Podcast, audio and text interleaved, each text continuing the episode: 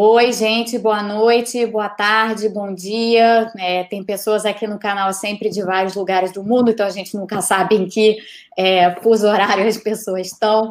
É, hoje a gente vai ter uma conversa aqui, eu acho que bastante importante, sobre assuntos de extrema relevância é, relativos às vacinas. E eu estou aqui com a Luísa Caires, que é editora de ciências do Jornal da USP. Muitos de vocês eu sei que já conhecem a Luísa. É, eu estou aqui também com a Ethel Maciel, que é professora da Universidade Federal do Espírito Santo. Ela é também PhD em epidemiologia, então ela é epidemiologista. E é um prazer enorme receber, receber vocês duas. E vai ser uma conversa mediada pela Luísa. É isso, Luísa. É isso. Boa noite, gente. É, vamos falar de vacina aqui, que a gente não para de falar nisso, mas infelizmente, infelizmente essa conversa, por enquanto, acho que da gente está um pouquinho longe ainda. A Eta acho que já, já foi vacinada, né, Eta? Não, não lembro. Não, você... não, não, não, foi que você não está na. Não. Ainda não? Ainda não. Bom, acho que a gente pode começar falando, é, acho que vocês duas podem responder das suas respectivas áreas aí, é, sobre essa questão que está bem polêmica aí, sobre, a, sobre a, o fornecimento de vacinas, né? O governo deu aval para o fornecimento de vacinas para empresas privadas, para clínicas, laboratórios. Então, tá uma discussão muito grande aí. Acho que não sei se as pessoas ainda entenderam quais as, as implicações que tem nisso, né? É, primeiro, eu queria entender como que isso pode atrapalhar o SUS. Porque assim, a gente pensa assim, poxa, mas é um, uma vacina a mais, né? O que, que vai.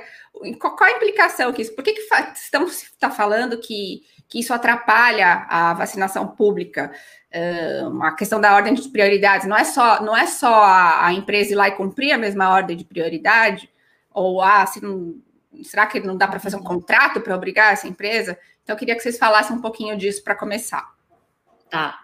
Você quer começar, Ethel? Posso começar, Mônica. Então, assim, é um prazer estar com vocês duas, Mônica, Luísa, um prazer estar todos que estão aqui nos acompanhando. É, Luísa colocou pontos importantes, e assim, do ponto de vista da, da venda, né, da comercialização de vacinas, isso já acontece no setor privado no Brasil. Isso não é um problema em si. O problema são dois problemas fundamentais, né? Nós estamos numa pandemia e uma pandemia que gerou, né, a maior crise sanitária aí a gente está. É, e a maior crise no mundo, né? Já com todos os especialistas concordando, desde a Segunda Guerra Mundial. Então, assim, nós estamos na maior crise global. É, nenhum país, a não ser Nova Zelândia, que isso aqui é um caso à parte, mas assim, escapou né, de tantas mortes e tantos casos. Então, nós estamos no meio de uma pandemia. Isso exige medidas diferenciadas. Né? Nós somos hoje o único país que tem essa discussão, coloca essa discussão do setor privado, né?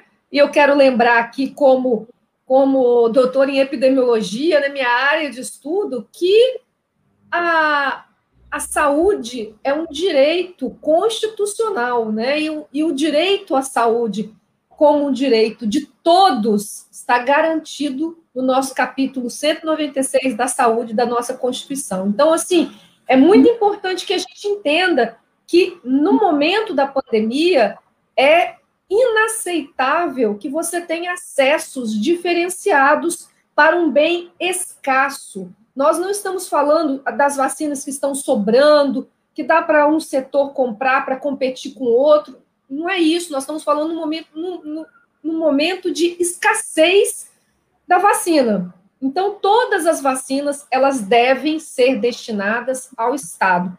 E só para concluir, passar para a Mônica, é importante nós lembrarmos que a maior parte dessas empresas, das fabricantes de vacinas, elas foram financiadas com fundos públicos dos países, para que essas vacinas fossem desenvolvidas num tempo mais rápido, porque o investimento é muito grande, nenhuma fabricante teria dinheiro sozinha para fazer isso.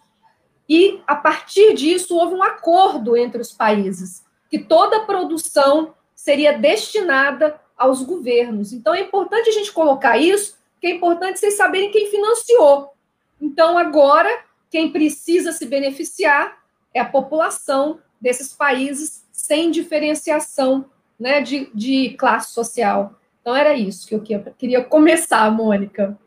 Obrigada. Eu vou, eu vou pegar o outro ponto que a Luísa levantou, porque esse é um ponto que tem surgido muito, né? Essa questão de, ah, mas não tem problema as vacinas estarem nas clínicas privadas, porque afinal de contas basta que o governo faça um contrato com essas clínicas e com esses laboratórios privados que esteja enquadrado e que as enquadre contratualmente no plano definido pelo governo. Então, essas clínicas seriam obrigadas a, a seguir a mesma ordem de prioridades, grupos prioritários, quem se vacina primeiro é, e tal, e portanto não tem problema, a gente trata tudo dessa forma e beleza. E aí você consegue ter mais vacinas mais rapidamente, porque uma parte está sendo efetivamente privatizada, né? Em vez de, em vez de estar tá sendo feita via, via setor público. Qual é o grande problema desse argumento? O grande problema desse argumento é que não existe nenhum mecanismo para você monitorar, supervisionar e garantir de, que aquele contrato vai ser cumprido à risca. Não existe esse tipo de capacidade é, no, no, governo, no Estado brasileiro. Então, qual é o qual é o qual é o, o que, que provavelmente aconteceria? A clínica privada vai lá, faz um contrato com o governo, assina os termos lá, diz que tudo bem, se compromete a cumprir os termos do plano e fazer de acordo com o que o governo está dizendo e tudo mais. Porém, a clínica opera numa lógica setor privado, numa lógica de lucro. Ela vai vender vacina. O governo não está vendendo vacina, o governo está provendo vacinas gratuitamente, como parte exatamente do que Ether falou, como parte da sua obrigação constitucional de prover saúde para todos, principalmente no momento pandêmico. A clínica privada não tem esse, esse não, não, opera nessa mesma lógica, ela, ela opera numa lógica comercial.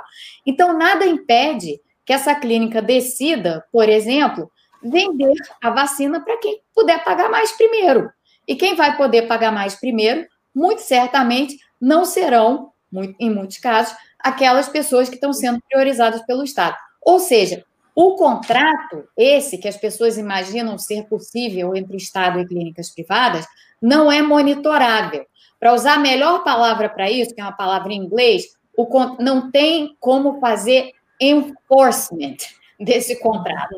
E não tendo como fazer enforcement dele contrato, desse contrato, é como se ele fosse um papel nulo, um papel que não vale nada. Ou seja, o que vai acontecer no, no fim das contas é que essa suposta parceria entre o setor público e o setor privado, ela nunca vai favorecer aquelas pessoas que realmente precisam ser vacinadas primeiro, sobretudo num contexto de escassez num contexto de, de, de pandemia, que é o que a gente tem. Então, é extremamente importante que as pessoas compreendam isso, porque não existe maneira possível de você articular um contrato entre o governo e uma clínica privada que garanta que as vacinas vão chegar nas pessoas, que, nas pessoas que precisam recebê-las primeiro. Então, é, é, é, é, há uma confusão em torno desse tema uhum. que deveria haver. Né?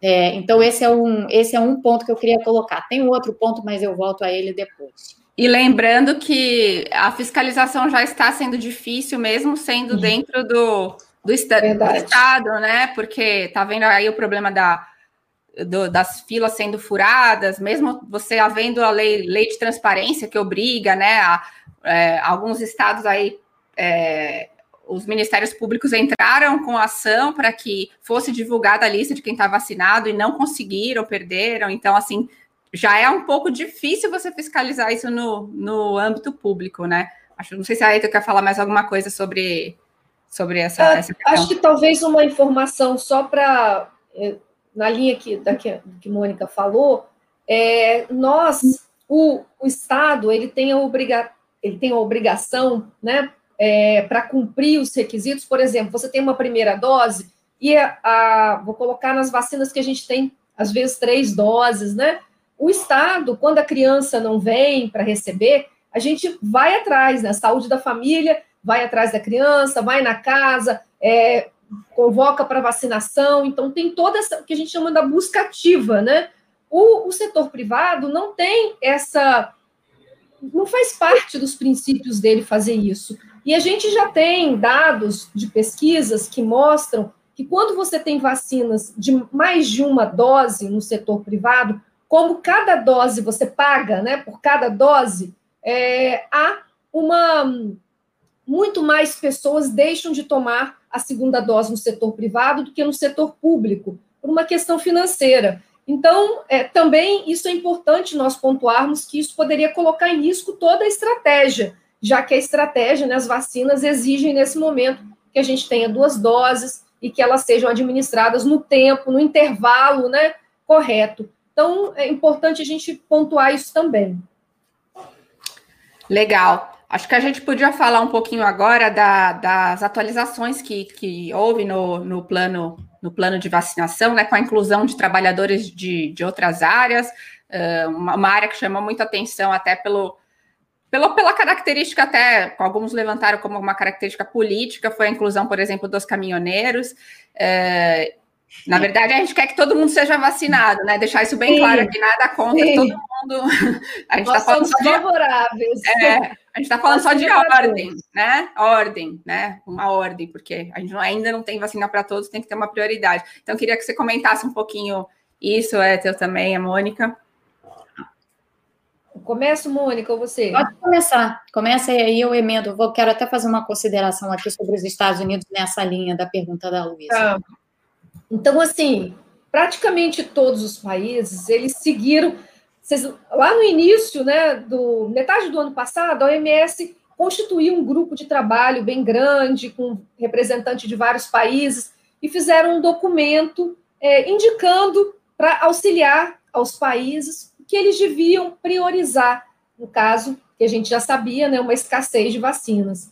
É, quais seriam os grupos prioritários? Então, basicamente, todos os países trabalharam nessa linha que a OMS é, pensou, né, os grupos foram montados aqui no Brasil, eu participei desse primeiro momento aqui no, no, na primeira versão né, do plano, com algumas é, é, divergências, né? A gente a gente indicou, e, a, e, as divergências que aconteceram lá no início, elas, elas permanecem hoje, né? elas, elas ainda não foram corrigidas, porque a nossa, a nossa grande crítica, só para vocês entenderem como é que funciona no Brasil, né? Assim, todos os planos, os planos nacionais de tuberculose, de AIDS, de combate a, a qualquer controle de qualquer doença, sempre tem a consultoria, né, a assessoria técnica de especialistas, de associações científicas, né, sociedades científicas que participam.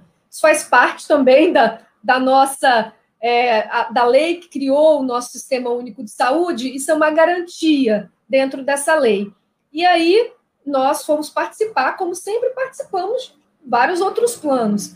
É, e o que estava acontecendo na formulação do plano? No nosso entendimento, Mônica, é, Luísa, tinha um, um, um, problema de concepção.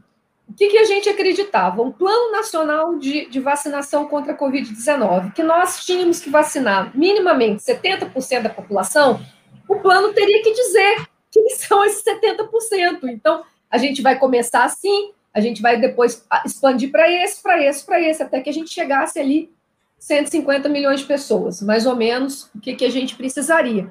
É, aí o que, que aconteceu? O governo é, apresenta uma versão para nós que continha só as doses da AstraZeneca que ele tinha. Então, ele trabalhou num plano com, as, com o contrato que ele tinha. E aí começaram as nossas divergências. A gente falou, não, não pode ser assim.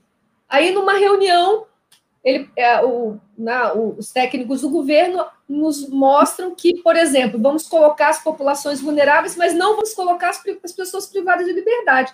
Mas não tem sentido isso.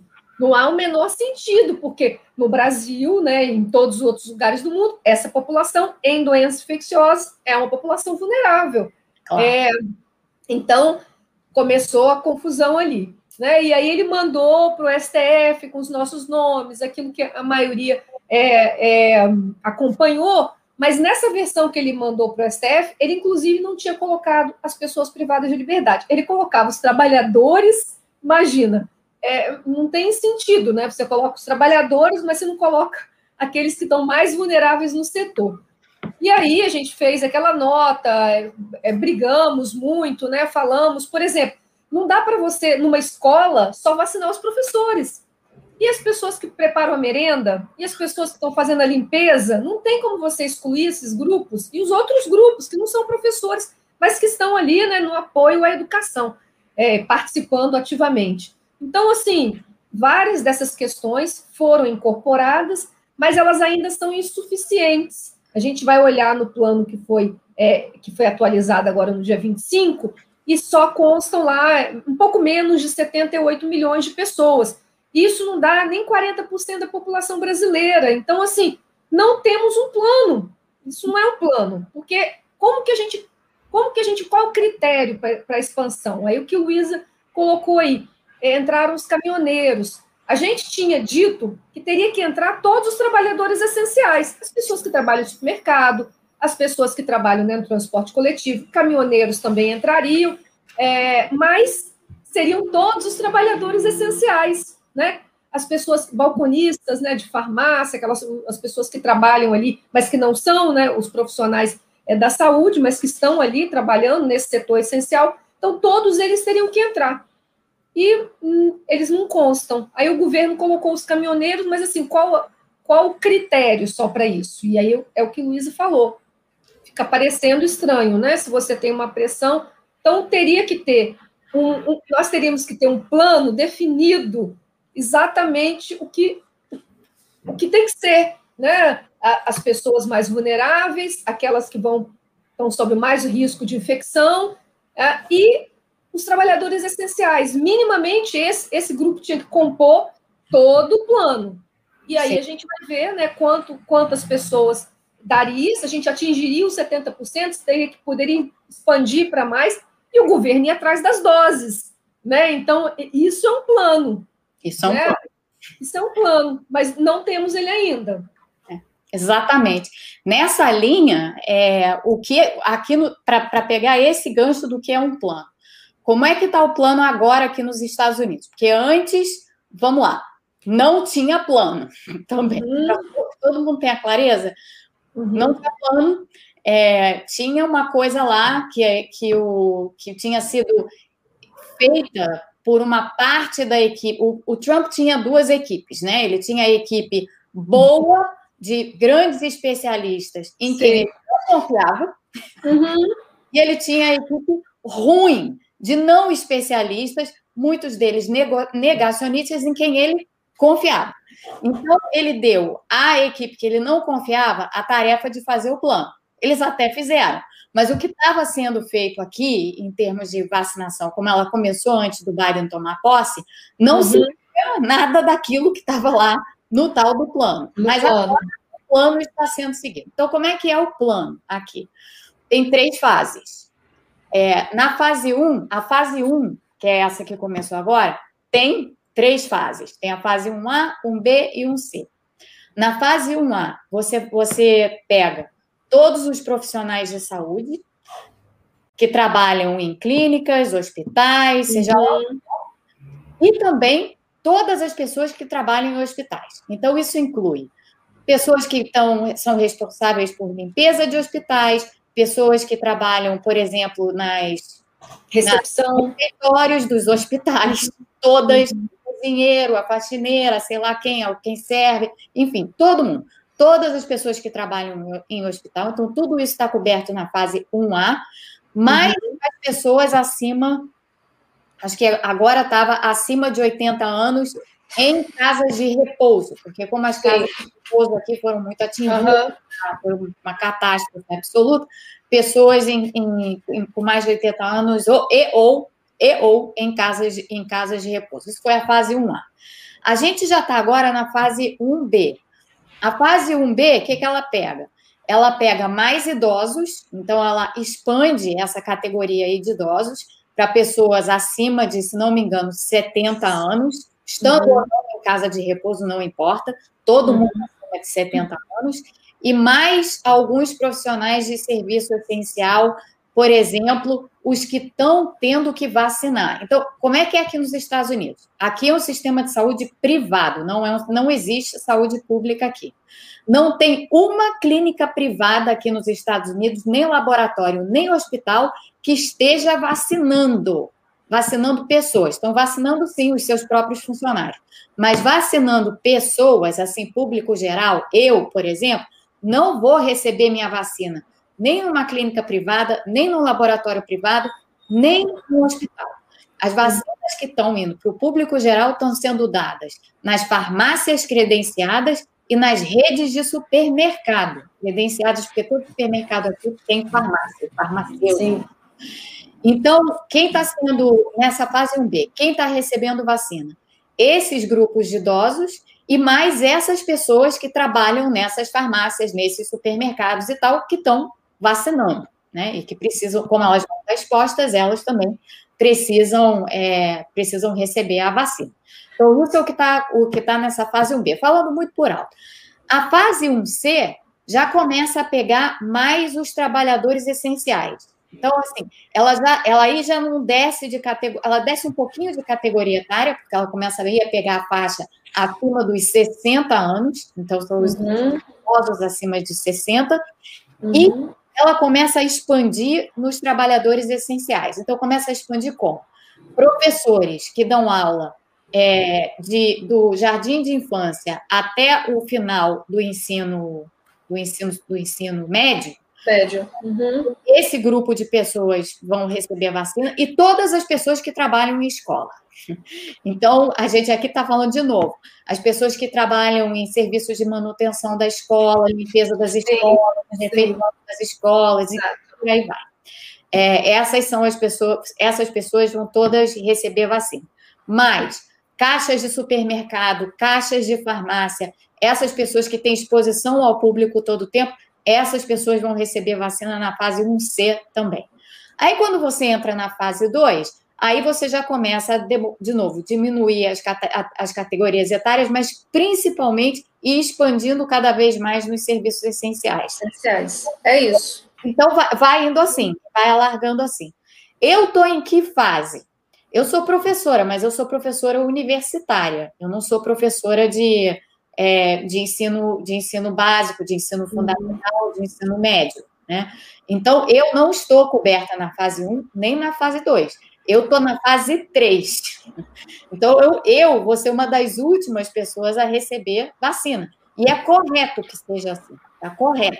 Correto. Não está errado. Está correto. Eu provavelmente vou ser vacinada podem ser vacinados, os dois vão ser vacinados, eu vou ser vacinada junto com eles. É muito provavelmente o que vai acontecer. Antes disso, eu não terei acesso à vacina. E não adianta espernear, gritar, quero vacina. Não tem. Simplesmente não tem. É, então, é, é, dessa forma que está que tá funcionando aqui. E isso, como, como dizia a Ethel, isso é um plano. Uhum, plano. Sim. Isso é um plano com. Um você, vai, você vai aumentando né, suas fases todas para todo mundo que você tem. Porque Estados Unidos calculou 80% ele, ele, tem que, ele tem que ter a cobertura de 80% para ter a imunidade coletiva. Então, que eu acho que aqui a gente vai ter que recalcular, porque 70% a gente estava com uma vacina com uma eficácia um pouco maior, e aí a gente tem que fazer esse recálculo, mas por enquanto ainda está 70%. Agora, isso que você falou, Mônica, é, isso é, é, uma, é uma orientação central e que os estados podem ou não cumprir, na ver, ou na verdade fazer algumas modificações, porque a gente tem, por exemplo, o estado do Oregon, é, a governadora um, colocou professores na Sim. frente, na verdade, dos idosos, né? Uma, uma coisa, coisa, até polêmica aí, acho que também a Etel pode falar um pouquinho dessa questão aí de bioética. Tem uma outra questão que é muito delicada, mas que está sendo levantada, Uh, sobre algumas pessoas podem questionar que, na verdade, você dá vacina para uma pessoa muito idosa, que está institucionalizada e que, na verdade, a, a, expectativa dela de vida é curta, né? Relativamente uhum. curta, né? Sem, sem desvalorizar tempo de vida de sim, ninguém. Sim, Mas, sim. Do mesmo jeito que no sistema de saúde se faz uma escolha, vamos dizer, se você tem pouco respirador ou pouco leito de UTI, infelizmente já aconteceu nessa pandemia, ainda acontece de ter que se escolher, né? Uhum. Aí se, uhum. tem, se, se tende a escolher quem tem uma expectativa de vida maior. Então, fala um pouquinho, falem um pouquinho aí dessa questão de, de bioética, e depois se a, a Mônica puder esclarecer um pouco essa questão dos estados, como que tá. funciona essa autonomia aí nos Estados Unidos. Tá. Uhum. A gente é, tem até outro exemplo, Luísa, da Indonésia, que está vacinando jovens. É. Decidiu é. começar por todos os jovens, né? Então, é, é isso.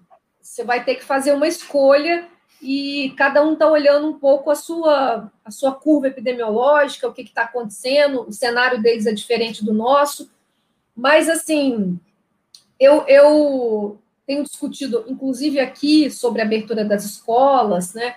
E eu tenho defendido, inclusive, isso. Assim, eu acho que, como a gente não vai vacinar crianças e adolescentes, porque não temos é, dados ainda né, dos ensaios clínicos nessa faixa etária, é, seria muito. E como eles são transmissores, né, já, a gente também agora já tem mais evidências né, da, da, dos surtos que aconteceram nas escolas, tanto nos Estados Unidos quanto na Europa, a gente já tem mais dados.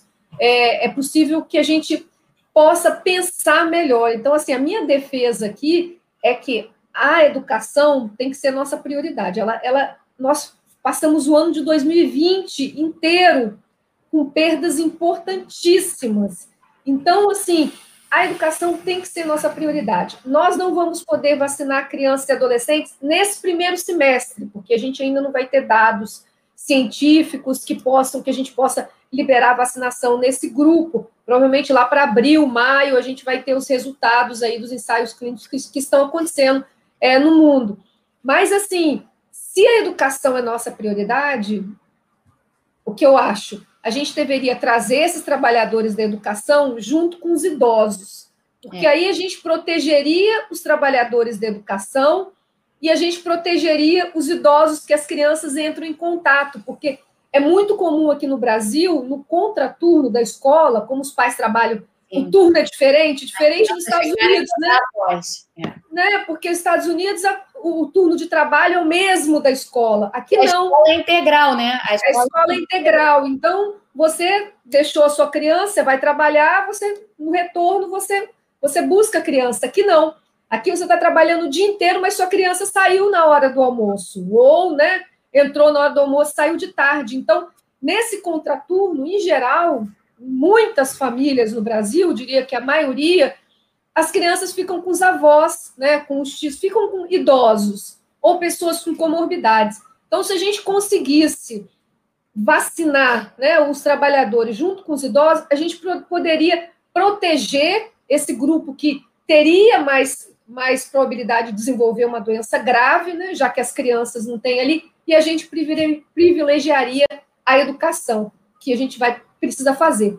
É, então, assim, eu acho que algumas decisões elas precisam ser pensadas nesse sentido, né? Do que, que a gente, do que, que a gente quer. É, o número de idosos no Brasil é um pouco diferente da Europa, né? E, e dos Estados Unidos. Então, o número aqui é muito menor. A gente não tem pessoas acima de 75 anos. É, não é uma escolha tão grande para a gente fazer, não são tantas doses então, isso não impactaria muito o nosso, o nosso programa. Então, eu acredito que é, a minha única defesa tem sido essa, assim, de, de falar. Defendi isso no programa nacional também, que a gente tinha que colocar os trabalhadores. Eles não estavam nem no, no plano, eles não existiam, os trabalhadores da educação. Então, a gente brigou muito para isso, e, a, e depois a briga que eu acho que agora é a gente ver isso, né? Assim, a gente quer abrir escola, a escola é importante no Brasil, infelizmente, né, Mônica e Luísa, não só pela educação, a escola é onde é local de cuidado, né? É, às vezes, para muitas crianças, é o único contato com o Estado que ela tem, né? Sim, é. Então, é, mas a gente precisa dar essas garantias também, né? De, de ter os idosos protegidos, de ter os trabalhadores da educação protegidos aí. Então, eu, eu acho que é isso, cada um está um pouco fazendo né, isso, mas aqui no Brasil eu acho que esse debate dos idosos ele, ele, é, ele é um pouco menos importante pela quantidade que eles representam, né? Não, não, não são tantos. É, eu acho que esse, nesse aspecto esses pontos são super importantes que você levantou, porque aquilo que se faz em um país não pode ser replicado em outro. Né? Uhum. As realidades uhum. são muito distintas. A demografia é diferente, a, enfim, a, a maneira como a sociedade se constitui é diferente, a quantidade de pessoas em situação de vulnerabilidade é outra. Uhum. Então, assim, o que caracteriza o Brasil nesses aspectos e a maneira como você, então, tem que desenhar um plano para proteger essas pessoas é completamente diferente, diferente. como é aqui nos, uhum. é aqui nos Estados Unidos. São, são realidades muito distintas. Mas é por isso que essas coisas têm que ser pensadas né, com, com, anteci, com antecedência para você já poder colocar em prática no momento em que você começa a campanha de vacinação, que infelizmente foi algo que o Brasil não fez, ainda não fez. Mas não temos campanha, assim, ninguém sabe de nada, né? Assim. E em relação à questão que a Luísa colocou, aqui nos Estados Unidos, embora os estados é, sejam orientados a seguir aquilo, a, o plano que o governo federal elaborou, eles uhum. são obrigados a seguir estritamente aquele plano. Eles têm autonomia para modificar aspectos do plano que eles considerem mais, digamos assim, é, adaptáveis à sua própria realidade. Porque, de novo, né, os contextos são muito diferentes. Você pega como o Brasil ou como os Estados Unidos, você tem a diferença nacional, mas você tem também a diferença subnacional, né? Assim, uhum, muito, Brasil, muito. No Brasil, você tem estados ricos e estados pobres, municípios uhum. ricos municípios pobres, entendeu? Então, você tem que levar em conta também essa, essa diferenciação, né? E aí, como você aloca as doses das vacinas e tal, dependendo do que O mesmo se dá aqui. Você tem estados aqui que são pobres e estados que são mais ricos. Estados que têm muitos idosos estados que têm relativamente poucos idosos. É, então, a maneira como os estados adaptam o plano federal reflete isso. E algumas escolhas vão ser escolhas também, não tem como evitar isso, vão ser escolhas de, de, de, de o que, que aquele estado prioriza. Então, a Luísa citava aqui o caso do Oregon. No Oregon, foi decidido priorizar os professores nas escolas públicas, porque assim como as crianças no Brasil, é pior, né? No Brasil é muito pior do que aqui, porque aqui, pelo uhum. as crianças em escola pública, meus filhos uhum. em escola pública têm acesso online, né? É.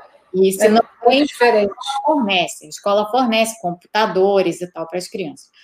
Mas, enfim, o, a, a, a, situação, é, a situação no Oregon foi uma, houve uma decisão de que, olha, muito tempo já sem aula, aula não, para as crianças, principalmente as crianças menores, né? Os meus filhos menos, eles são adolescentes, eles acompanham bem uma aula online. Agora, quem tem um filho de, sei lá, idade de alfabetização, por exemplo, como é que você, como é que essa criança vai se alfabetizar online? É, é difícil. É, então, o, no caso do Oregon e de outros, e de outros lugares, se considerou que isso era mais importante do que outras coisas. Sim. É, enfim, mas você vai desenhando o, o plano de acordo com essas necessidades e diante de escassez, porque uma coisa para ficar clara, porque eu vi que essa, essa pergunta já surgiu aqui no, aqui no chat, aqui nos Estados Unidos, eventualmente vão haver doses para todos. É, isso está contratado Uhum. Contratado, inclusive, na operação Warp Speed do Trump. É, então, vai ter vacina, pra, vai, vai ter dose para todo mundo das, das vacinas, da, da, Pfizer e da Moderna, e depois quaisquer outras que surjam, por exemplo, a da Johnson Johnson, quando, quando surgir e tal. A AstraZeneca está com problemas aqui. Agora, nesse momento, tem escassez. Nesse exato momento, tem escassez. Uhum. Inclusive, uma discussão grande que está havendo aqui nos Estados Unidos, aliás, na Europa também, uma discussão que está transatlântica, é por que, que as empresas farmacêuticas estão tendo tanta dificuldade de escalonar a produção de vacinas. Isso, isso uhum. tem, tem uhum. vários, assim, a gente já viu, inclusive, uma certa briga entre os países europeus e a Pfizer. Sim, sim, sim. Né? Sim, e a AstraZeneca também agora, inclusive ameaça de judicialização, né? Exatamente. Então a, então a situação é, é fluida. Agora, evidentemente, nada se compara ao caos que é a situação no Brasil. E em meio a esse caos, a gente ainda por cima queria botar a clínica privada no meio, pelo amor de Deus, né? É a questão da, da AstraZeneca, que foi uma das, das questões que tra, travou a negociação de, de ir para o setor privado, porque a AstraZeneca está sendo muito pressionada né, pela, pela União é. Europeia, pelos governos. É, Inclusive fala... o Reino Unido, né? Inclusive o próprio Reino Também, Unido. É. Tá, ela não entregou as doses que prometeu para o próprio Reino Unido, então. Como é que ela vai vender, né? É. é falando dessa questão de, de doses aí, né? Porque eu acho que é uma coisa que como você falou, está é, tá meio mal esclarecida no, no plano, o que, que é, quando, quando que vai se ter, qual vai ser a origem, né? Tudo isso. É, a uhum. gente ainda fica na esperança de que haja negociação com outras vacinas. Estamos vendo aí da, da Janssen, não sei, é. chegando, vai ser uma alternativa. Sputnik é... V, né? Sputnik V, tá aí com essa com essa possibilidade é, pessoal, também, né? O pessoal está perguntando bastante no chat aí, depois se puder falar um pouquinho, é, apesar de não uhum. ser o, né, o assunto primordial aqui hoje da, da live, mas uhum. acho que está tudo dentro, tá, tá tudo dentro, porque se a gente não tem dose, a gente não tem, não tem plano é, de vacinação, é. né? E duas coisas que está sendo uh, aventada também, a, o intervalo entre as doses.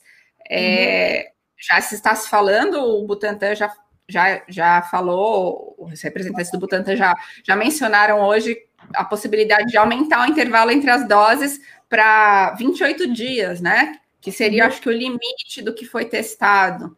É, da AstraZeneca tem um pouquinho mais de um pouquinho mais de folga, né? Que são é, três meses. Três né? meses, três meses, isso. Mas a gente fica um pouco apreensivo, porque uhum. assim, por mais que se, quando se faz esse tipo de anúncio e a gente está vendo que o mercado tá, tá uma demanda muito maior, né, do que do que o que as empresas não conseguindo entregar. É, oferta. A gente vai ter que essa dose vai chegar a, a tempo. Uma uhum. outra questão, só para terminar, que eu acho que vocês podem responder também na sequência, é COVAX. O que, que a gente fala do COVAX? É. É, vejo aí que não, não, conseguiu entregar ainda o que prometeu também, nem para a África, né? Que foi um, uma das Não. bandeiras do povo é a questão humanitária. E o Brasil também, apesar de ter cota de 10%, também não se ouve mais falado do que, que, que isso pode trazer de bom para a gente. É. Se vocês puderem comentar um pouquinho. Então, é, vou começar pela, pela COVAX, porque é, o que, que acontece? O Brasil, alinhado com Trump, né, Mônica, foi, foi um dos três países, só três países no mundo não assinaram a iniciativa, né? E aí é aquilo que a Mônica falou: uma coisa é o papel, outra coisa é a realidade também, né? Todos os países assinaram, Brasil Estados Unidos, esqueci qual outro país era da, era da antiga União Soviética, não me lembro exatamente qual, foram três que não assinaram. É, e aí o que, que aconteceu? Depois de muita pressão aqui, porque naquele, a gente está falando isso é, foi maio de 2020, maio, junho de 2020, é, o Brasil não entrou, só que tem uma diferença. Estados Unidos tem três fabricantes, né? Ou, ou mais daqui a pouco, né? Mas assim, só nesse momento já tem três, três fabricantes aí na corrida da vacina. O Brasil não tinha nenhum. Então, assim, os Estados Unidos podia se dar o luxo de não entrar na iniciativa, porque ele ia ter vacina fabricante, mas nós não. Então, com muita pressão, o governo brasileiro, em agosto, assinou essa iniciativa COVAX, mas entrou com uma parcela muito pequena, garantindo só 10%, é, doses para 10% da população. Então, vamos dizer assim, um acordo ruim. O que, que aconteceu nesse meio tempo? Os países, além da iniciativa COVAX, eles começaram a negociar fora dessa iniciativa. Qual que era a ideia da iniciativa? Era juntar todo mundo para que a gente para que pudesse ter uma distribuição igualitária, para que a gente pudesse ter vacinas realmente para todo mundo e, e, que a distribuição fosse né, de acordo com a população do país, os acordos financeiros, né? Só que as pessoas assinaram e também foram por trás, né? Principalmente os países ricos. Aí, Mônica pode falar é, depois melhor. Então, é, a iniciativa COVAX é isso, assim, ela meio naufragou, né? Muito por esses interesses dos países ricos, né? a maioria por isso. E aí, a outra coisa é que você falou para eu falar da Sputnik, era para eu falar o quê, Luísa? Não, eu não preciso, não precisa falar agora da Sputnik, só que é um, é um, assunto que está tá surgindo. Está rolando aí, né? aí, né? Então, e a outra coisa você tinha me perguntado uma segunda coisa que agora eu não me lembro. Em, em relação a, ao intervalo, né? Esse medo que a gente tem, né? Ah, de... sim, é. Isso. Então, a, a AstraZeneca, quando a, o Reino Unido aprovou três meses, já teve, vamos dizer, uma discussão com a OMS, que a OMS, o melhor dado da AstraZeneca era ali, eles estudaram quatro semanas, seis semanas, oito semanas, doze semanas. E o melhor resultado eram seis semanas mas é, por uma questão de, com 12 semanas, ainda tinha uma eficácia é, muito boa, né, acima de 60%, então a, o Reino Unido fez a opção de aprovar com 12 semanas, para que, a gente, que eles tivessem um intervalo maior, né, e aqui a Anvisa também aprovou com esse mesmo intervalo do Reino Unido. É, o, a, o Butantan, eles estudaram 14 dias e 28 dias, então os dados, é, eles, eles eram... É, suportavam né, que a gente pudesse vacinar até 28 dias. Então, entre 14 e 28 dias, é, esse intervalo podia ser garantido.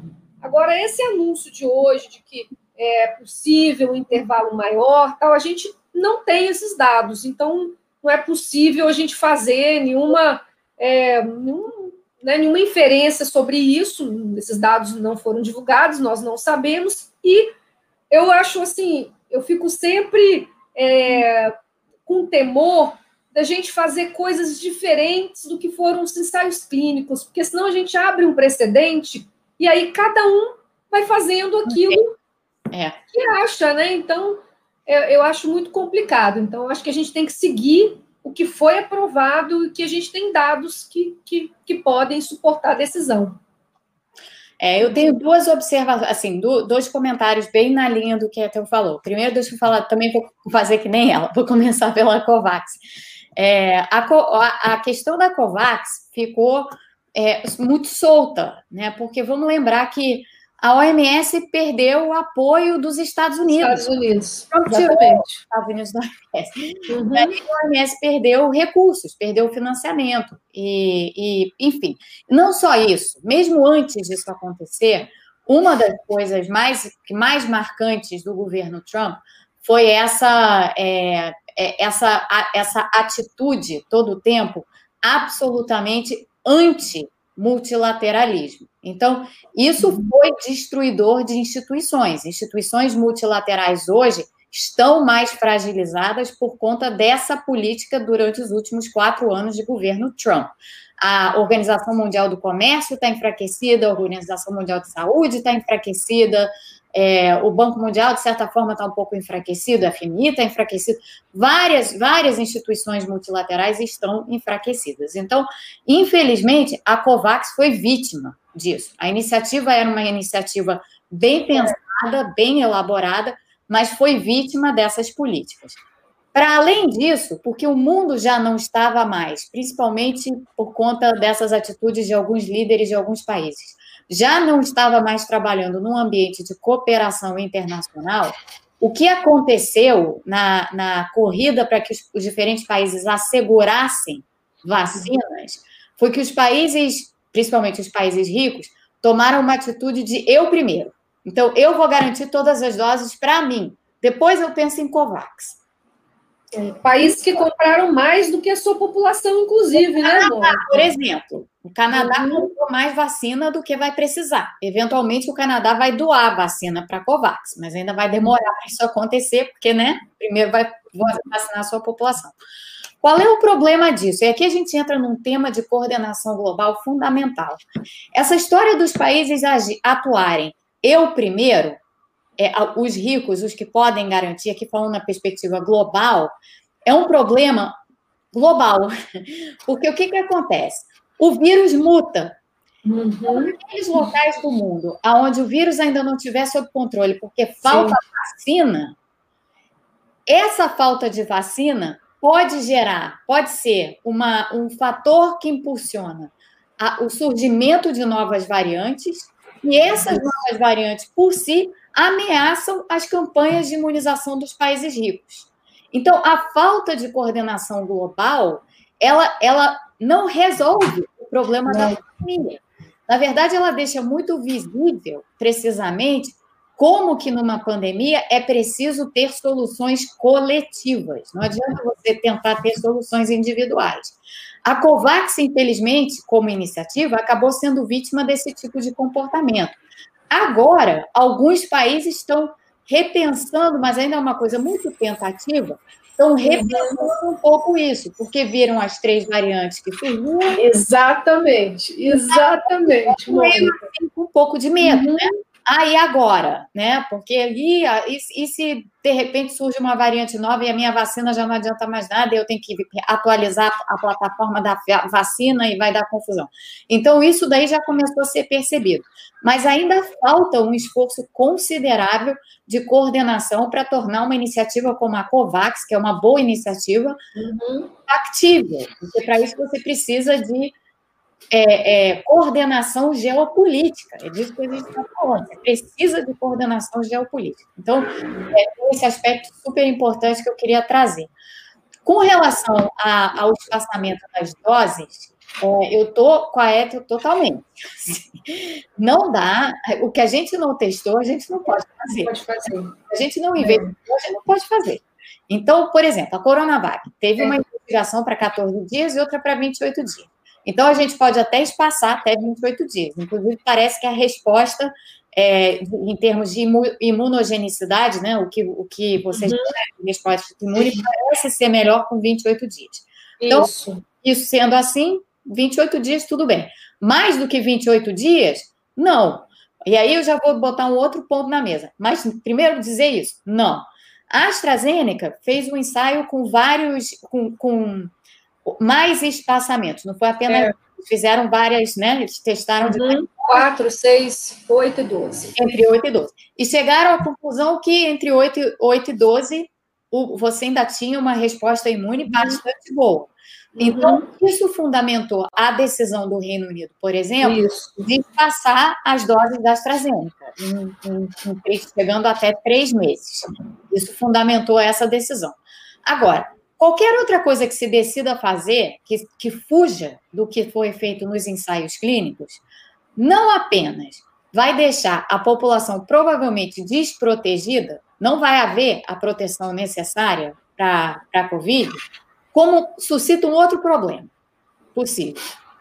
Se você vacina e a vacina tem alguma resposta alizinha, inicial, uhum.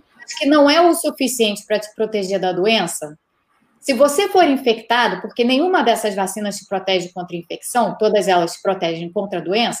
Se você for infectado, você vira uma espécie de ambiente de seleção natural para o vírus. Sim.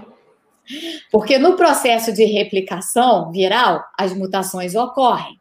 Se você tiver um monte de gente nessa situação, todo mundo recebeu a primeira dose, ninguém recebeu a segunda, porque você resolveu vacinar mais gente e fugir do ensaio clínico, você está criando condições propícias para que variantes que saibam escapar, que, que, que tenham mutações que escapem dos... Todas essas, essas três últimas, né? A Todas as três últimas têm essa característica. E essas três últimas já têm essas características. Então, imagina você turbinar isso dando doses insuficientes da vacina é. e fugindo dos Não. protocolos. Não faz e, sentido. Não né? faz. E, e, Mônica, eu acho que a gente entra também num, numa numa, um cenário de incerteza, entendeu? Você, a gente e a, e a gente até vai contra tudo aquilo que a gente defende. Eu, eu tenho, eu até vi né, as pessoas é, que, que, estão nesse, nesse grupo técnico de São Paulo, são pessoas super sérias, é, pesquisadores aí, muito, muito renomados, né? É, e eu entendo aquela coisa assim do desespero. Nós estamos numa situação que né? Mas se a gente abre um precedente, aí você abre um precedente para outras coisas. Então fica muito, eu acho muito complicado isso. Acho que a gente Pode tem que seguir, controle, né? né? É. E até essa, essa questão, é uma questão que eu acho bem preocupante, essa questão do, das variantes, que a gente vem batendo na tecla de ah, não, não, não afetou a vacina, não afetou a vacina. Será que a gente vai conseguir é, manter isso? Não sei, as, as, as a, os laboratórios já estão fazendo pesquisa aí para tentar, isso. Por exemplo, a AstraZeneca está tá, tá prolongando estudo para fazer é, com três doses, para ver se, né? A Moderna apesar, também, né? Já estão já pensando nisso. A Moderna apesar dessas plataformas mais antigas, em tese, seriam um pouco mais protegidas da, né, das mutações, é, porque, enfim, tem, tem, todas é. as proteínas ali do vírus, tem uma capacidade maior de gerar é, a imunidade. É, então, acho que é uma coisa bem preocupante. É, agora, eu, eu, queria fazer mais uma pergunta, não sei se dá tempo antes da gente ver umas ah, tá. perguntas do pessoal, que acho que é um tema transversal aqui, só porque tá sempre, a gente está aqui no, no canal da Mônica, acho que falar, não tem como não falar um pouco de economia também, a gente falou de outros e, temas transversais aqui. Ah, mas não precisa, a gente aqui fala do que a gente quiser. Não, mas tranquilo, é, é, é que assim, acho que tem, tem tudo a ver isso, porque, inclusive, se foi, foi se citada a vacina aí, nosso ministro da Economia ah.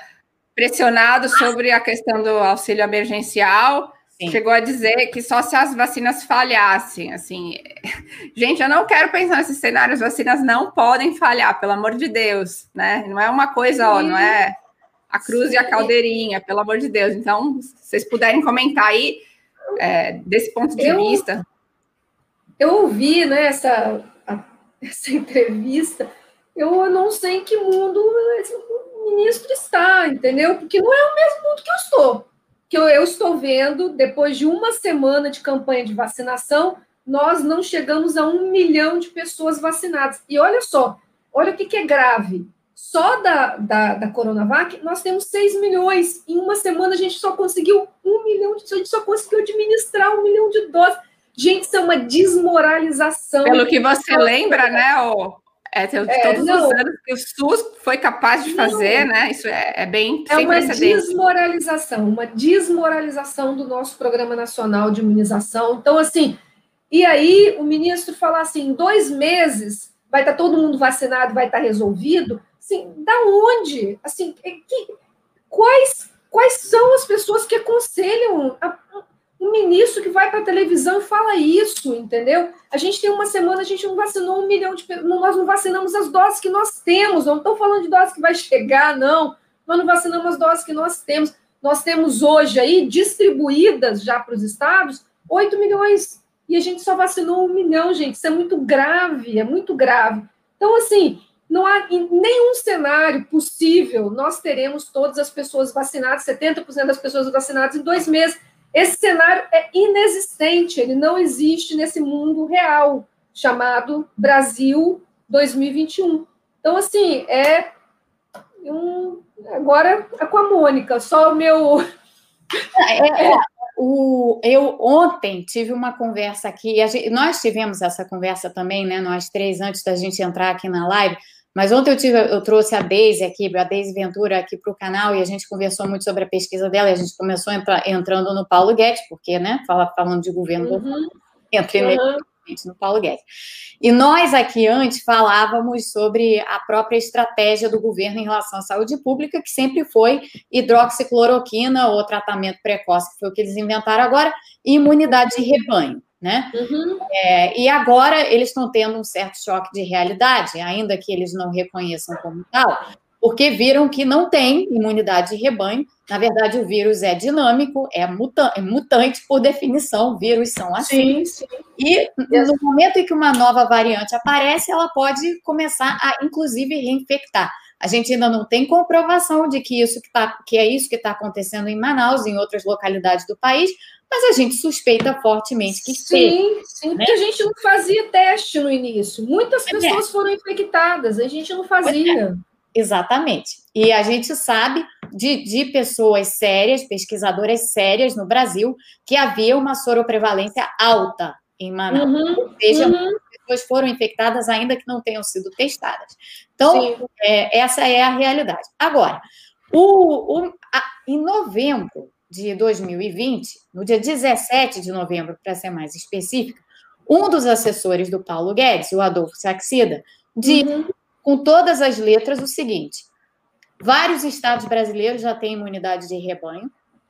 E, de acordo, e essa daqui vai te matar. É, é... Os modelos epidemiológicos que nós fizemos no Ministério da Economia. Ai, senhor. Assim, né? Vou até tomar água aqui. De acordo com os modelos epidemiológicos que nós fizemos no Ministério da Economia, tá tudo bem, não vai ter segunda onda no Brasil. Isso ele disse em novembro. Isso ele disse quando já tinha aparecido a variante do Reino Unido, já tinha aparecido a variante da África do Sul e algumas semanas antes de aparecer a P1, que foi a, a que surgiu em Manaus. Então, assim, é, daí se vê que é um, é um, é um time, é uma é. equipe que não entende absolutamente nada do que está. Na melhor das interpretações, não entende nada. Tá? Eu não sei nem se é essa a interpretação, mas na melhor das interpretações, não entende nada. Aí vem o ministro hoje e dá essa declaração sobre as vacinas. Se as vacinas falharem, só essa essa colocação, essa essa hipótese, se as vacinas falharem, é algo que já deveria deixar qualquer pessoa de cabelo em pé. Por quê? Nós estamos no pior momento da pandemia até agora para uhum. nós no Brasil. As Sim. vacinas simplesmente não podem falhar. Porque Sim. se as vacinas falharem, qual é a resistência do próprio Paulo Guedes como ministro da Economia? Porque como é que ele vai segurar o tranco de uma economia em, em que a população está sendo esfacelada e ceifada por um vírus, esse que já matou mais de 200 mil pessoas no Brasil? Como é que ele acha que ele vai segurar o tranco? Ah, vai ser com auxílio emergencial? É claro que não, né? Se as vacinas falharem, o Brasil vai para o buraco. Sim.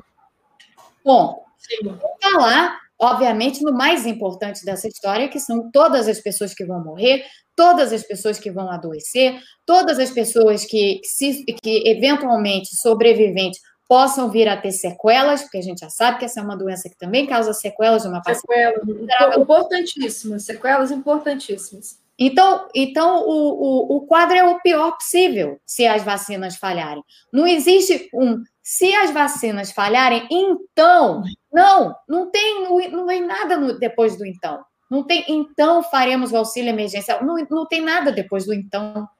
Então, essa, essa frase ela tem um problema gravíssimo, que já Sim, demonstra. De origem, né? De origem, que ela já demonstra ou incompreensão ou outra coisa. Emergência né? a gente já tem, né? A emergência é, não, não tem... vai ser depois, a gente já está na emergência. Eu vejo assim, não tem empatia nenhuma, né? É um negócio assim, é uma coisa tão. E aquele que falou, Mônica, que como é que é o negócio do pobre, que é. Ah, se... esse foi o mesmo assessor que disse que tinha modelo então... Esse disse o seguinte: que o auxílio emergencial, na verdade, não era uma coisa boa para os pobres, para as pessoas de baixa renda. Porque o auxílio emergencial aumenta a dívida do país, e isso aumenta o risco da, do, do, do, Brasil ter lá na frente uma crise fiscal. Isso é ruim para todo mundo, mais ainda para as pessoas de baixa renda. É, é essa, isso. Então, em que mundo eles vivem, meu Deus? É uma coisa que você escuta e você pensa assim, mas olha só, tem gente morrendo hoje. E tem gente morrendo hoje. Agora, nesse momento, tem hospital sem oxigênio. Agora, então, para que, que a gente está falando de uma hipotética crise fiscal? Tá, sim, temos um problema fiscal no Brasil. A gente sabe. Vai de... ter problema fiscal em todos os países, Mônica. Nós estamos. É a maior crise do depois da Segunda Guerra, né? Com a economia absolutamente estraçalhada pela pandemia, os problemas estão dados. Sim. É, é, é, eu não sei o que ele não consegue entender, né? Olha, eu tenho muito medo de um cenário que provavelmente já, já até está acontecendo, mas de se intensificar um cenário de, de a gente viver situação de fome, né? É fome, Sim. gente, não é? Sim. Mas, isso, inclusive, já está acontecendo. Você vê, o mapa Sim, da fome foi atualizado para pegar o ano da pandemia. A gente já estava vendo o mapa da fome do IBGE mostrar que a fome voltou ao país em 2018, 2019. Isso daí a gente já sabia, já sabe. Imagina agora o que não deve ter acontecido ano passado e o que não está acontecendo nesse momento, que a gente não consegue. Sim.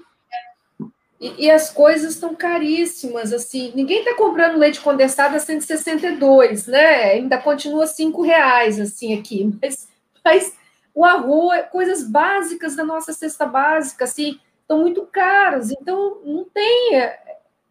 Quer dizer, o auxílio emergencial é urgente, né? A gente precisa oh. de ter alguma solução. Ô, Mônica, mas você sente que está começando a haver uma, uma mudança em relação a, ao empresariado e ao, entre aspas, mercado, uh, em uhum. relação à a, política do Guedes de perder a paciência, porque assim, a gente vê algumas notícias aí de, de, de empresários já começando a falar o que já de, deveria ter sido, falado, ter sido falado há muito tempo, de pressionar pelas vacinas, né?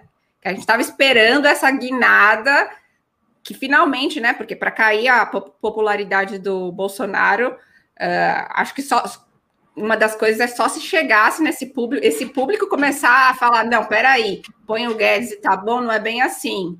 Você sente que essa guinada tá começando a cheirar que tá mudando, assim, esse cenário? Um pouco, Luísa, mas tem uma coisa muito esquisita que acontece. Eu acho que tem, o que está começando a acontecer é o seguinte: o, as pessoas, digamos assim, nas, das faixas de renda mais altas, os empresários, o mercado, ao que a gente chama das elites no Brasil, uhum. eu acho que já existe uma clara percepção de que o problema de saúde pública não vai ficar circunscrito às faixas mais baixas de renda. Principalmente, eu acho que o que, o que botou isso muito em evidência, assim, na cara das pessoas, foi a P1, a variante de Manaus. Uhum. Que aconteceu em Manaus e que agora a gente sabe que já está, essa variante em particular, ela já, tá, ela já apareceu aqui nos Estados Unidos, já apareceu na Alemanha. Sim, Já, já era, já foi. Então, eu acho que isso acordou ou alertou as pessoas, a, a, as elites, digamos assim, para essa situação que esse mundo em que se vivia anteriormente, onde a economia e a saúde pública eram separáveis, até porque essas pessoas têm capacidade de se proteger, uhum, eu acho uhum. que agora se deram, se deram, estão começando a se dar conta de que não é bem assim. É, então, eu acho que por esse lado, eu diria. Interessante, Mônica. Interessante. Agora, o que, que ainda acontece? A gente tem uma porção de gente que critica o Guedes. O Guedes já virou, assim, um saco de pancada generalizado, né? Acho que as pessoas, de um modo geral, a gente vê é, por toda parte as pessoas criticando a figura do Guedes. O que a uhum. gente não vê é as pessoas criticando tanto a política econômica do Guedes. E as pessoas não... E aí é que vem uma coisa... É verdade. Muito, que é muito particular isso do Brasil, porque você tem, de novo, uma dissociação.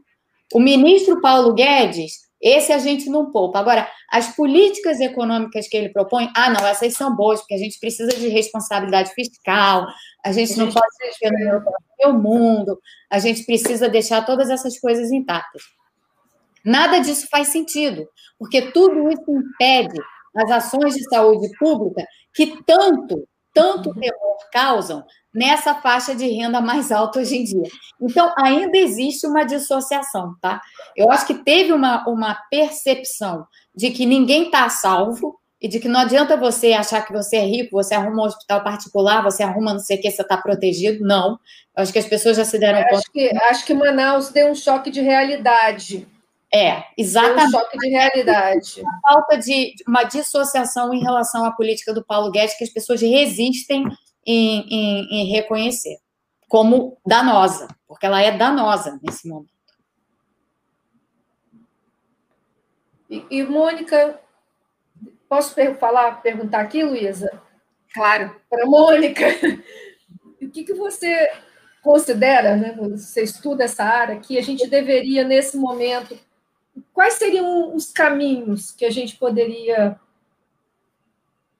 seguir nesse momento de crise? Para mim é muito claro. A gente precisa do decreto de calamidade. A gente precisa uhum. estar em calamidade. Eu nunca vi uma calamidade ter hora para acabar.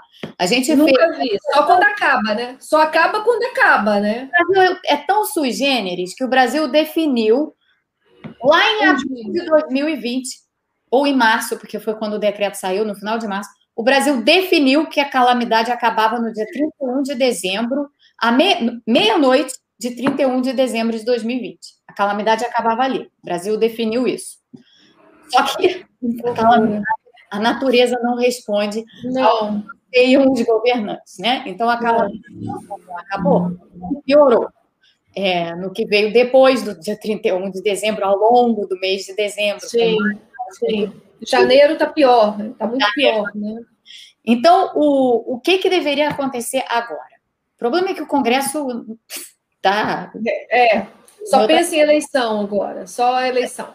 Mas o que a gente precisaria? A gente precisaria do decreto de calamidade, porque o decreto de calamidade permite que a gente suspenda o teto de gastos. Teto de gastos. Uhum. possa, portanto, destinar recursos para onde eles precisam. Sim. Então, a gente Sim. pode destinar mais recursos para o SUS, mais recursos, pode reinstaurar o auxílio emergencial, pode fazer uma porção de coisas que são necessárias nesse momento para a gente ter uma chance, uma chance de segurar o tranco que vem por aí com essa variante circulando pelo Brasil. É isso. É voltar ao que a gente já tinha feito em 2020, numa escala agora maior. E o problema é o seguinte: a escala, o montante do que você precisa colocar de recursos, seja em auxílio emergencial, seja na saúde, seja no que for, vai uhum. ficar cada vez maior, maior. e você não toma atitude nenhuma. Sim, com certeza. Entendi. Ai, ai, dá até um desespero na gente.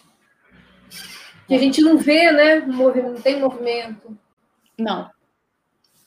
E a, aquelas pessoas que ajudaram a pressionar, e por isso que, assim, eu acho, eu acho importante que, a, que tenha havido essa mudança de percepção um pouco em relação uhum. ao quão grave é o momento. Mas é uhum. agora que houve essa percepção, as pessoas precisam sair dessa, de que, ah, responsabilidade fiscal. As pessoas precisam sair dessa e encarar o seguinte: olha, sem decreto de calamidade e sem recursos destinados para as áreas onde eles têm que ir, não acaba. Não Sim. acaba. Sim, nós vamos ficar nessa crise. É... Sim. Ah, é, tem, tem umas perguntas do público aqui, Ai, Mônica. Não sei se você quer selecionar, mas eu, vi, eu já vi uma legal aqui, que era um assunto até que a gente estava conversando. É, Butantan exportará as vacinas se o governo federal não confirmar interesse na compra. Inacreditável. Na verdade, é um, é um comentário. Não é, sei se vocês querem nós, falar alguma coisa a respeito. Nós concordamos, é inacreditável. É inacreditável. Né? A gente vai ter que pressionar, né? Tem que. É. Todos pelas vacinas, vão ter que fazer carreatas. Esses carreatas deram uma assustada aí no povo, esse movimento também das redes sociais, né? É, que que estão sinalizando aí um, uma caída né, de, de, de popularidade. Então. Aqui tem uma boa, Luísa, também, ó. É, essa, Manda aí. Hum. Se a vacinação contra a Covid tiver que ser anual, como as indústrias farmacêuticas vão conseguir produzir essa quantidade de doses todo ano? Então, a gente sabe o que, que acontece desde o início, e aí é uma outra coisa que o Brasil se alinhou aí aos Estados Unidos na OMC, né, Mônica? Porque houve uma, uma proposta da África do Sul e da Índia né, para que a gente pudesse quebrar as patentes das vacinas, entendendo que as vacinas são, são bens, é um bem comum no meio de uma pandemia, e você teria várias, várias empresas no mundo que poderiam fabricar essas vacinas, se as, se as patentes foram, fossem quebradas. Então, vários é, prêmios Nobel assinaram é, essa, uma, essa carta pedindo a quebra das patentes, e foi uma, uma proposta levada ao OMC pela África do Sul e a Índia, né? E o Brasil votou contrário.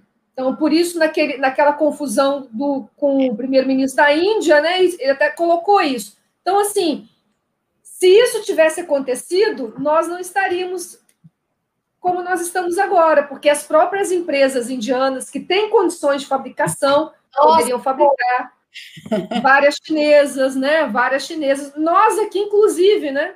Nós poderíamos inclusive, é, nós, inclusive, aqui. Então, assim, é, é, Aliás, esse é um ponto extremamente importante, porque os países que têm a maior capacidade de produção, de, man, de, de manufatura de vacinas, é claro, os Estados Unidos têm uma enorme capacidade, mas não uhum. são os países, de, um modo geral, não são os países mais desenvolvidos, são exatamente não. os países. Europa, esquece, né? Europa esquece. Onde é que está uhum. esse potencial? Esse potencial, sem dúvida, hoje está na China, mas. É, uma... São os BRICS, né? São os BRICS. São os BRICS, porque uma, o, país, o país exportador de vacinas é a Índia. É, são, são, os BRICS ali. A, a Rússia teria como, a gente teria como, a Índia, a China. Então, assim, é, seria. E, e, em larga escala, né, Mônica? A gente teria, assim, são muitas vacinas. Mas. E aí você imagina o seguinte: isso seria um benefício para Sim, o mundo. O mundo. Um benefício para o mundo e um benefício econômico para esses países. Sim, sim. E, e, assim, pensando que as vacinas, como a gente já falou antes, elas foram produzidas com dinheiro público, a maioria delas, grande parte. Então, assim, fazia todo sentido, mas o Brasil votou alinhado com os países que detêm as patentes, sem a gente deter nenhuma patente. É. Então, é isso. Ah, seja, fizemos, votamos contra os nossos próprios interesses, interesses. sido a, a marca da política externa. É. Ah, exatamente. exatamente. A Genebra, Genebra Alcântara está falando aqui no BRIC, só o Brasil e a África do Sul não tem vacina própria. Não sei se bate aí a é. checklist, mas acho que é isso mesmo, né? É isso mesmo, é isso mesmo. Por mais que a gente né, não acredite é, nela ainda. A gente tem em fase pré-clínica, né, Kim? Pois é. Sim, Bom, é melhor que não ter, Condições nós teremos, só que a gente a gente está vivendo nos últimos anos, eu coloco aí desde 2014, uma diminuição de financiamento de pesquisa no Brasil. Exatamente. E nesses últimos dois anos, o corte foi de mais de 50%. Então, assim, não, não, não existe mágica, gente. Só tem uma forma de fazer pesquisa. Tem que ter financiamento. Então. É, aproveita Etel, só, ah, já que a gente falou dos BRICS, uhum. vou voltar na questão da Sputnik, que a gente acabou não falando e perguntaram. Fala um uhum. pouquinho do, Então, a Sputnik V, né, é... Bem, a Rússia já está administrando já há algum tempo. Eu tenho até acompanhado, porque eu faço parte, a minha área original de pesquisa é tuberculose, sabe, Mônica? Então, eu sou presidente da Rede Brasileira de Pesquisa em Tuberculose e eu represento o Brasil na rede de pesquisa em tuberculose dos BRICS. Então, a gente tem, a gente conhece né, todos esses países, já fomos em encontros em cada um deles, e, e a Rússia, ela tem uma capacidade, porque o governo russo fez uma, é o que, é o que Mônica falou, o governo russo fez um planejamento de 20 anos. O que, que o governo decidiu? Né? Isso eles fizeram em 2015, começaram em 2014 ali. Eles fizeram um plano de 20 anos e o plano é que eles terão sim, pelo menos cinco universidades, institutos né, de pesquisa entre os cinco melhores, entre os, entre os 100 melhores do mundo. Para isso, eles investiram bilhões, bilhões, bilhões, reformulando tudo, muito financiamento, laboratórios assim super sofisticados. Eles têm um plano de aceleração de, de educação né, e, e desenvolvimento de inovação e tecnologia. E, e eles desenvolveram essa vacina, já estão administrando para a população toda. O, o, eles têm, eu achei muito interessante estar acompanhando, né? Porque a gente tem muitas pessoas lá. É, eu achei muito interessante. Eles estão você toma vacina, né? Você fica 15 minutos ali esperando, eles te dão um número 0800, tipo 0800, né? É que nos três primeiros dias você reporta tudo que você sentiu. É, aqui a gente não tem nenhuma organização única disso, a gente não tá assim, não tem nada, tem nada. Não sei como é que tá aí nos Estados Unidos, mas aqui aqui tá muito ruim, não, não temos nada disso. Porque como essas vacinas elas foram em uso emergencial, seria importante que a gente estivesse fazendo esse monitoramento, né? Que a gente pudesse entender melhor, né? É, mas não temos nada até o momento. Então, assim, a Sputnik V, ela já está sendo administrada na Argentina, a gente está acompanhando aí outros países, né? É, além da própria, da própria Rússia, e com ótimos resultados, até agora sem efeitos adversos nenhum grave, né? A gente está acompanhando o sucesso e, até o momento, uma das maiores eficácias, é 97%. Tanto, e aí, é, é uma coisa você fala assim, ah, mas Rússia, tal, eles publicaram todos os resultados, e o que nos deixa, assim, vamos, vamos colocar assim, com uma, uma segurança é que a AstraZeneca assinou um contrato né, com a Sputnik V para fazer um, para aumentar a eficácia da vacina da AstraZeneca. Então, eles vão fazer doses combinadas, né? É. Então, eles vão fazer doses combinadas, uma dose da AstraZeneca e uma dose da Sputnik V. Então, isso já sinaliza para a gente que é, eles confiam nesses, nesses dados e que são dados promissores, tanto que eles estão assinaram um contrato. Então, assim, eu acho que eu acho essa, esse critério que a Anvisa colocou de só aprovar ensaios clínicos que fossem feitos no Brasil, eu acho que ela é ruim, ela prejudica, ela não, não acrescenta, porque assim, se a vacina foi testada nos Estados Unidos, na Europa, não, não foi testada aqui, isso não vai mudar, não, não, tem, não tem tanto impacto. Realmente, assim, no momento emergencial e de pandemia, de fato, é não faz muito sentido. A Índia tem a mesma coisa. Eu estava conversando com os cientistas indianos outro dia e eles estavam comentando isso. Ah, não, na Índia, a Índia não comprou a vacina da Pfizer porque não teve ensaio da Pfizer na Índia. Então, as agências reguladoras de lá não permitem. Pois é. Mas, assim, a gente. E aí a Índia, talvez a gente possa até dizer, tem alguma coisa, alguma diferença genética. Acho que não teria, não sei, não, não, sei mas eu acho que nesse momento a gente não teria essa, não, essa não deveria, esse não deveria ser o critério. Não. O critério é eficaz, né? Ele é seguro, é eficaz. É, não teria motivo para a gente não estar tá aqui. São 10 milhões de doses, né? Mas assim, acho que são mais 10 milhões que eles poderiam fazer num curto espaço de tempo. Então, para a gente seria muito importante. A impressão que eu tenho é que ficou se esperando no, em 2020 a sensação que o governo passava para a gente é que as vacinas iriam vir de uma maneira mágica, né? Isso, sem, surgir, é sem negociação, sem ir é atrás, é sem trabalhar firme, é né? Como todo mundo fez. É isso aí, é isso aí. Meio desesperador. O, o, Marcos, o Marco Alves fez uma pergunta aqui: o que, o que falta para nós produzirmos o nosso IFA e não depender de importá-lo, né? Porque já houve algum uhum. período em que a gente conseguia fazer isso, né? Então. Mas o Butantan está fazendo um laboratório para isso, sim, né? Sim, Tanto a Fiocruz quanto o Butantan é, agora fizeram, estão construindo a planta, né, né? a, é, a planta, porque precisa. É uma produção, né? É uma fábrica de produção. Então, essas instituições nossas, instituições públicas, elas não são fábricas de produção. Né? A gente vai ter que vai ter que contratar mais pessoas, vai ter que é um investimento. O problema é que o Brasil não só o Brasil, outros países também fizeram essa opção. Acho que Mônica pode falar muito melhor. Como é mais barato na China, né? Como é mais... Então, é melhor você desativar. Foi o que aconteceu, assim. Você desativa tudo que a gente faz aqui.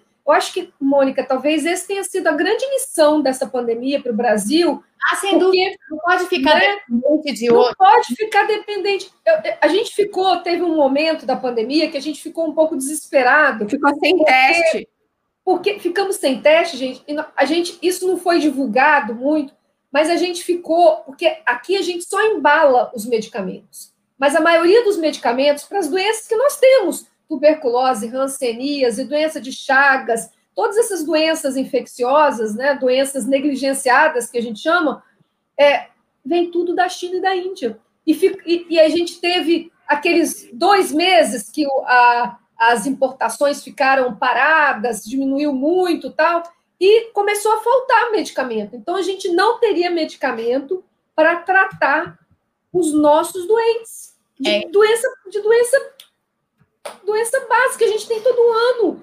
Então, realmente de essa dependência, né? né? Dependência total. Aí, Mônica podia é, até falar. Muito claro, porque o, você descreveu é, de forma perfeita um conceito que em economia se chama vantagem comparativa, que é assim, uhum. aloca a produção nos países que têm uma vantagem comparativa para produzir, exportar e tal, aquela coisa específica. E a China tem uma vantagem comparativa, ela consegue produzir medicamentos, vacinas, seja lá o que for, um monte de coisa, de forma. Tudo, né? Quase tudo, na verdade, de forma muito mais barata do que outros países. Agora, a solução é: ah, então a gente é, vive num. Porque isso, isso é um argumento bem século XIX. Então, beleza. Então, se a gente tem um mundo que é explicado por vantagens comparativas, a gente especializa. Todo mundo se especializa naquilo que sabe fazer melhor. Se a geopolítica fosse perfeita, e se o mundo fosse perfeitamente coordenável geopoliticamente, tudo bem. Só que a realidade não é essa. Não é essa. Países têm interesse nacional, países têm questões de segurança nacional. Então, eu acho que o que a pandemia deixou muito explícito é que tudo relativo à saúde pública, além de ser é, indubitavelmente ligado à economia, é indubitavelmente ligado à política externa, porque saúde pública é uma questão de segurança nacional. Exato. Então, assim, você tem que agir por os interesses de segurança nacional. E o que a gente nos, o que nós nos permitimos fazer ao longo desses anos, mas não só nós, aqui nos Estados sim, Unidos aconteceu. Sim, tudo, tudo, todo, todo mundo viu a dependência total da China. Né? É. De repente. Claramente. Fosse em, em seringa ou em. É máscara, a gente não produzia. Mônica, a gente descobriu na pandemia que a gente não produzia máscara, que a nossa máscara cirúrgica vinha da China. Então, assim, olha, olha só o nosso nível de dependência. Aqui é Verdade. Falaram para deixar essas. Nós vamos comprar uma máscara, elas são todas chinesas. Sim, falaram para deixar para os profissionais de saúde as máscaras melhores. Hoje já tá, né? Já tem um movimento grande, não chegou aqui ainda no Brasil, porque né, as coisas aqui demoram um pouco para chegar, em relação a, a, você usar outro tipo de máscara, né? Usar é, N95. Mas no começo realmente é. era até feio. Se você te flagrasse na rua usando uma máscara Nossa. hospitalar, você estava tirando do profissional de saúde. Tava. Ah, olha, olha a nossa situação. Unidos continua dessa forma. Aqui não tem N95 disponível para a população. É. Não acha. Então você tem que usar a KN95, que é essa, é essas, são essas chinesas, que são todas KN95, que até tem um filtro razoável e Sim. tal, a qualidade é boa. Tem umas que tem certificação daqui, então você vai lá, compra que tem certificação PFF2 e tudo mais. Mas não é uma N95, né? Essas estão todas reservadas para os profissionais de saúde. É isso aí. Sim. Gente, aqui, ó, temos 919 é, pessoas que continuam com a gente uma hora e vinte. Oh! certo. Dê o like, dê o like, fazer a campanha pelo like. Eu tô vendo aqui que já tem gente fazendo campanha pelo like aqui. Ah, tem gente que fazendo campanha pelo like aqui no canal. São, eles são os queridos. Eles fazem campanha por like, pedem para as pessoas se inscreverem no canal. É, bom, enfim, é, tem uma pergunta aqui, eu, eu, vou pegar essa só, porque ontem eu tive um, é, a Solange aí está perguntando aí, ó, voltando à vacina por spray nasal, que está sendo pesquisada por profissionais do Instituto do Coração do Hospital das Clínicas, o que vocês acham? Eu não sei muito ainda, é, Solange. A gente não tem muitos dados, mas se se der certo, vai ser ótimo, né? Que venham mais vacinas com, com vias de administração diferentes. Acho que seria ótimo, principalmente para crianças, né? Crianças e adolescentes, seria muito bom. É, a gente é, um, um grupo tem, super né? sério, lá do, do Hospital das Clínicas, professor uhum. Camil. Sim, é, sim. O problema é que está na fase pré-clínica ainda. Se não me engano, ia começar é. testes com animais, não lembro se já começaram, mas ah, demora um pouco, é, mas né? A gente demora, precisa ter tecnologia, demora. precisa pensar que esse coronavírus pode ser uma realidade, mesmo que não seja essa forma de hoje, ele pode ser uma realidade que a gente precisa conviver, né? Sim. né? Esse, esse futuro e mesmo, aí, mesmo do pós-pandemia, né? pós, né? Não sei se vai acabar a pandemia, vai se transformar numa endemia, o que, que vai endemia, acontecer? É, provavelmente sim, provavelmente. Mas mesmo a gente desenvolvendo uma tecnologia, ela pode ser usada depois para outras vacinas até. Então, assim, eu acho que a gente, a gente ter financiamentos contínuos para esses grupos né, é, é, é fundamental. Fundamental. A gente não pode é ter, não ter financiamento, né? E ter financiamento picado, que daqui a pouco acaba. Porque isso, isso depende, né? Isso depende de você. Né? As coisas demoram, né? É um prazo longo. Isso. isso. E a gente acompanha né, nos outros países, né, Mônica? Grande parte dessas pesquisas, você tem os pós-doc, né? Você tem aquelas bolsas, você precisa ter as bolsas. E a gente é. precisa ter bolsa que seja que as pessoas possam né, é, sobreviver com elas. Né? As nossas bolsas estão muito ruins, muito defasadas, é um valor muito ruim. Então, as pessoas às vezes não conseguem fazer só isso, né? Você pensar uma bolsa de doutorado, dois mil e pouco, que, assim, é, né, para sobreviver é difícil em algumas cidades. É, a país. gente viu muita, muita gente que às vezes perdeu a bolsa durante a pandemia, continuou indo voluntariamente fazer pesquisa. É, é, é, muito triste, na verdade, né? Não vamos romantizar a situação, porque a situação não é, não é heroísmo. Não, é, é muito triste. Não, é triste, é muito triste. E aí depois você tem. Eu falei assim, já passei umas duas raivas esse, esse ano de 2020, que aí você tem assim alunos que são premiados, aquele que não recebeu bolsa nenhuma, foi lá voluntário. Aí a CAPES pergunta assim: ah, esse aluno, esse trabalho aí, nossa, muito interessante. Recebeu o bolso da CAPES para a gente fazer propaganda? Falei assim, não. Inclusive, vocês cortaram a bolsa. Que então, triste. Assim, é, gente, é... Eu, já que vocês estão falando desse assunto, deixa eu só fazer um, um merchan do bem aqui. Vou, vou, vou, colocar aqui no, no chat, que eu estou sem, sem acesso ao YouTube aqui. Se, se puder, é, Mônica, divulgar, a gente está com uma campanha pelos um abaixo assinado contra os, os vetos né, do, pro, do, do Fundo Brasileiro para Ciência, Tecnologia e Inovação. Eu vou colocar aqui o, o link, se você puder deixar no chat para o pessoal, para entrar, a, aderir né, ao abaixo assinado. Tá, você está botando aonde? Eu botei aqui no, no, chat, no chat privado, que eu não estou com o YouTube aberto, mas se você puder colocar aí. É... Peraí, vou pegar daqui. Ai, abaixo assinado, olha aí. Onde? Por onde?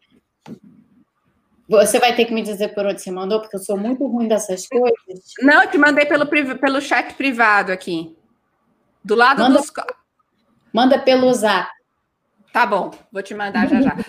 É, bom, a gente vai conversando enquanto eu vou providenciando isso aí. Deixa eu só então aproveitar e fazer uma, uma pergunta aqui. Eu perdi. Ah, desculpa. A Lígia, está aí já. Aqui. Depois já está no Brasil. Vou comentar da Lígia é o seguinte: é, a Índia, que também tem uma vacina própria, a Covaxin, que eles estão desenvolvendo, que ainda não terminou fase 3, mas mesmo assim já entrou em uso emergencial lá, é, eles estão desenvolvendo uma vacina, eles têm a Covaxin, são duas doses, é uma vacina de vírus inativado, igual feito a Coronavac, é, duas doses feito a Coronavac, então bem, mesma, mesma plataforma de vacina. Agora, eles estão desenvolvendo uma, uma versão da Covaxin que seria o por spray nasal e que tem a vantagem, é, isso é importante, tem a vantagem de estimular, como é o spray nasal, ele estimula a produção de anticorpos, um específico chamado IgA, que você, o, o, nosso corpo produz nas mucosas, né? Então, está nas vias respiratórias superiores, está no, no, enfim, no, no, nosso intestino, tem várias partes do nosso corpo. Quando a gente tem mucosa, a gente produz esse anticorpo quando ele encontra um, um agente infeccioso. E a vacina, essa, essas de spray nasal, elas têm essa vantagem. Na, na, porta de entrada do vírus, que são exatamente as suas é, respiratórias superiores, você já produz aquele anticorpo que, que ajuda a neutralizar o vírus. Pode, podem, inclusive, ser vacinas importantes para se pensar no futuro. Se a gente tiver alguma chance de, de fazer vacinas que protejam não só contra a doença, mas contra a infecção, Talvez as vacinas Sim. mais promissoras sejam essas de spray essas, nasal, porque elas é. suscitam todo tipo de resposta imune, né? Verdade. Eu, eu, eu, acabei colocando lá no, no chat do, do YouTube, abri o YouTube aqui, já coloquei lá. Tá, ótimo. Depois, como você mandou para mim, o que eu vou fazer é que eu boto lá no, lá no Twitter. Se você mandar para mim, eu boto lá no Twitter depois. Botei, botei aí no grupo. Tá. Então, é isso. Gente, temos uma hora e meia. Vamos, vamos é. encerrar? É. Beleza. Você que manda. Não, é, eu tinha, eu tinha uma, uma última pergunta, se der tempo, só uma, uma perguntinha assim, que eu acho que é uma coisa que também gerou muita comoção essa semana em relação aos idosos. O pessoal falando sobre teste, te, os testes na vacinas em idosos, né? Porque saiu aquela notícia meio, uhum. aquela fake news em relação à é. AstraZeneca, aqui, né? Fontes, foram fontes feitos... anônimas, é. né? Disseram, um negócio fonte, assim. Né, na verdade, tem que tomar muito cuidado, viu, gente? Cuidado com esse negócio aí, eu sempre né? Às é. vezes a gente vai. A gente que é jornalista também quer dar coisa correndo, às vezes, e tem, tem que tomar muito cuidado. É, só para saber se assim, realmente. Uh, a, qual, qual, é o nível de evidências que a gente tem dessas vacinas em idosos, principalmente essas que estão aqui no Brasil, o Etel?